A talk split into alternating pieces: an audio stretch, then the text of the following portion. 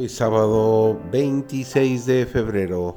Iniciamos la lección número 10. Queremos saludar a nuestros amigos que nos ven a través de Facebook, de YouTube y ahora también nuestros amigos que nos ven a través de Spotify. Es un gusto poder compartir con ustedes. Su servidor David González. Esta lección de esta semana se titula Jesús abre el camino a través del velo.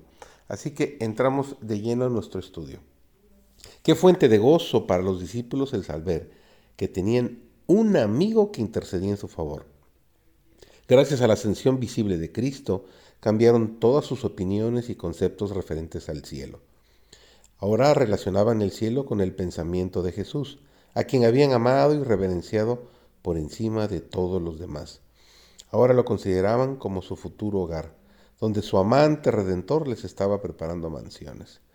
La oración se revestía de un nuevo interés, pues era comunión con su Salvador con nuevas y conmovedoras emociones y una firme confianza de que su oración sería respondida.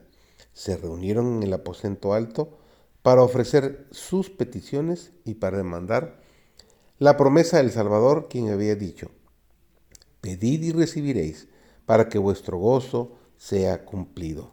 Ellos oraban en el nombre de Jesús. Jesús está en el lugar santísimo para aparecer en la presencia de Dios por nosotros.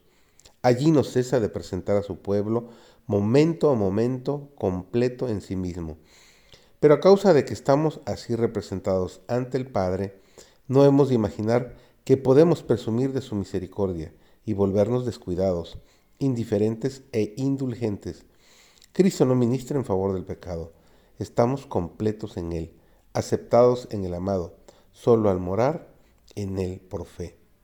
Nunca podremos alcanzar la perfección por nuestras propias obras. El alma que contempla a Jesús por fe repudia su propia justicia. Se da cuenta de que es incompleta, de que su arrepentimiento es insuficiente, su mayor fe es debilidad. Su sacrificio más costoso es pobre y se arroja con humildad al pie de la cruz. Pero una vez le habla desde los oráculos de la palabra de Dios, con asombro oye ese mensaje que está registrado en el libro de Colosenses, el capítulo 2, el versículo 10. Vosotros estáis completos en Él. Su alma descansa ahora. Ya no necesita esforzarse para encontrar algo valioso en sí misma, alguna obra meritoria con la cual ganar el favor de Dios. Y el amado Juan, por la inspiración del Espíritu Santo, dice con gran claridad y certeza, sin demandáremos alguna cosa conforme a su voluntad, Él nos oye. Y si sabemos que Él nos oye en cualquier cosa que demandáremos, sabemos que, que tenemos las peticiones que le hubiéramos demandado. Libro de Primera de Juan, el capítulo 5, los versículos 14 y 15. Presentad pues vuestra petición ante el Padre en el nombre de Jesús. Dios honrará tal nombre.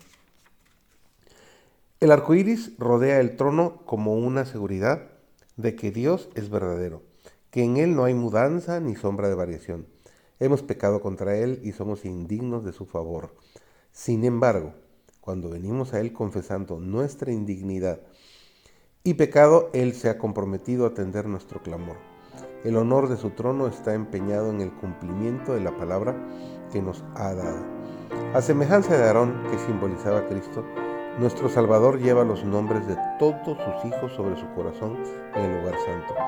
Nuestro gran sumo sacerdote recuerda todas las palabras por medio de las cuales nos ha animado a confiar. Nunca olvida su pacto.